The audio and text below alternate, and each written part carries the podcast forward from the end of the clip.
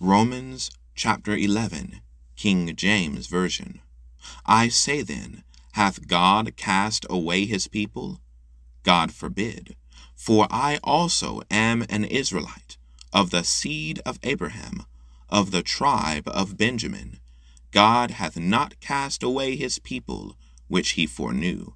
Wot ye not Wot ye not what the Scripture saith of Elias, how he maketh intercession to God against Israel, saying, Lord, Lord, they have killed, Lord, they have killed thy prophets, and digged down thine altars, and I am left alone, and they seek my life. But what saith but what saith the answer of God unto him? I have reserved to myself seven thousand men.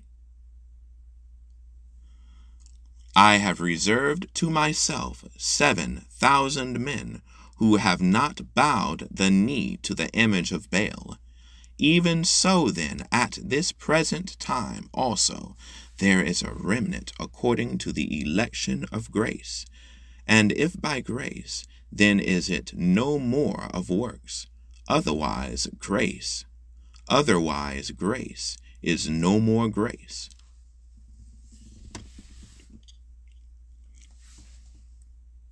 But if it be of works, then is it no more grace.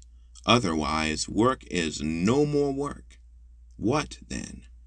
Israel hath not Israel hath not obtained that which he seeketh for, but the but the election hath obtained it, and the rest were blinded. According as it is written, God hath given them the spirit of slumber, eyes that they eyes that they should not see, and ears that they should not hear and ears that they should not hear, unto this day. And David saith, Let their table be made a snare, and a trap, and a stumbling block, and a recompense unto them. Let their eyes, let their eyes be darkened, that they that they may not see, and bow down their back alway.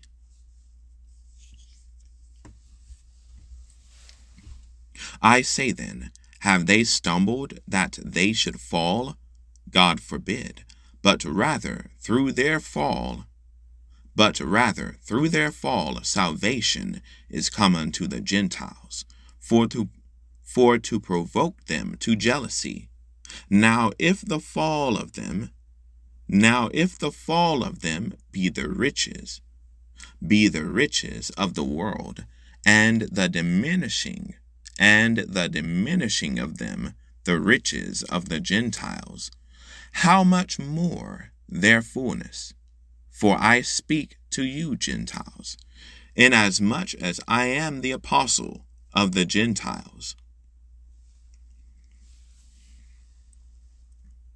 I magnify mine office, if by any means I may provoke to emulation them which are my flesh, and might save some of them. For if the casting away of them be the reconciling of the world, what shall the receiving of them be but life from the dead?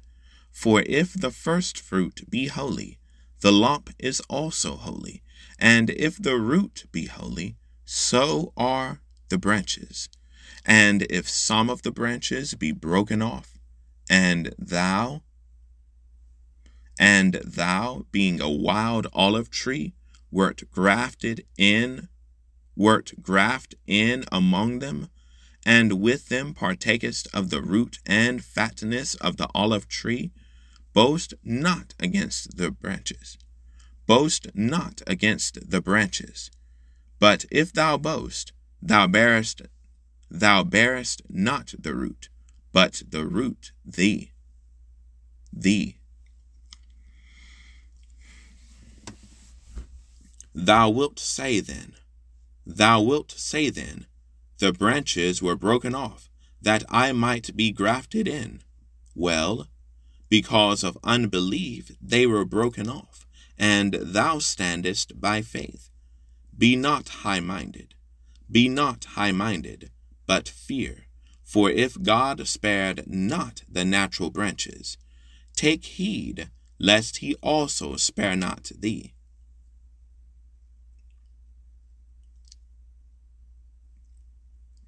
Behold, therefore, the goodness and severity of God, on them which fell severity, but toward thee goodness, if thou continue.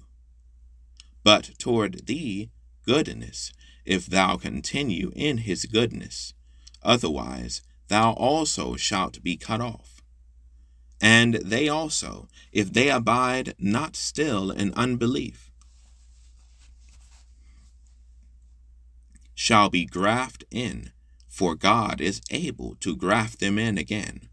For God is able to graft them in again. For if thou wert cut off, for if thou wert cut out of the olive tree, which is wild, which is wild by nature, and wert grafted, and wert graft contrary to nature into a good olive tree.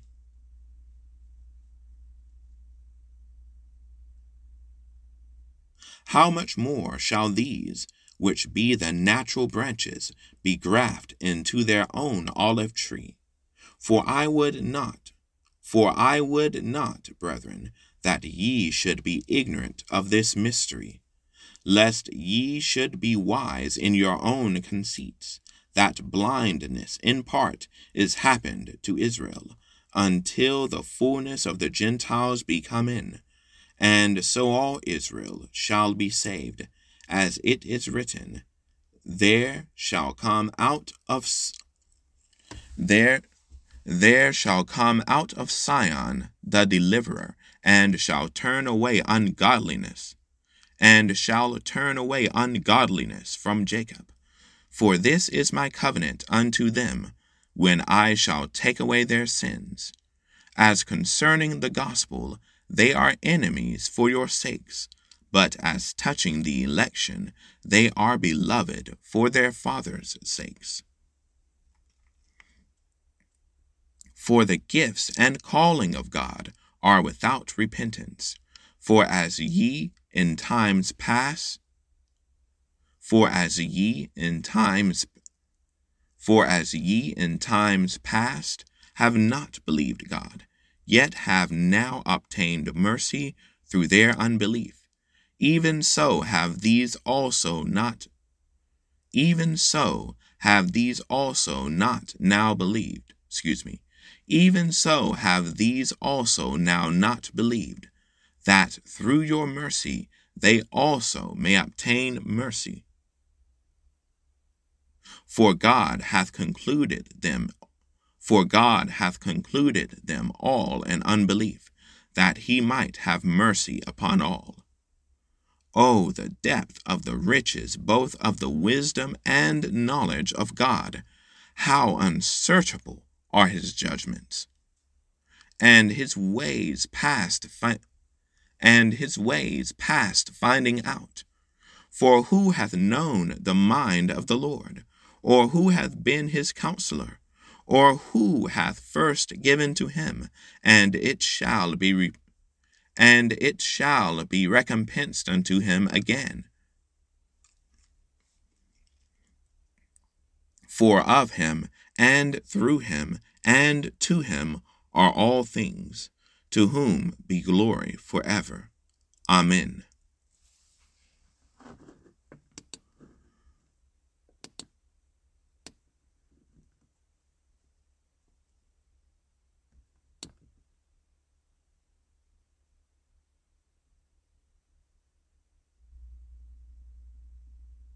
Romans chapter 11 King James Version. Thank you all for listening.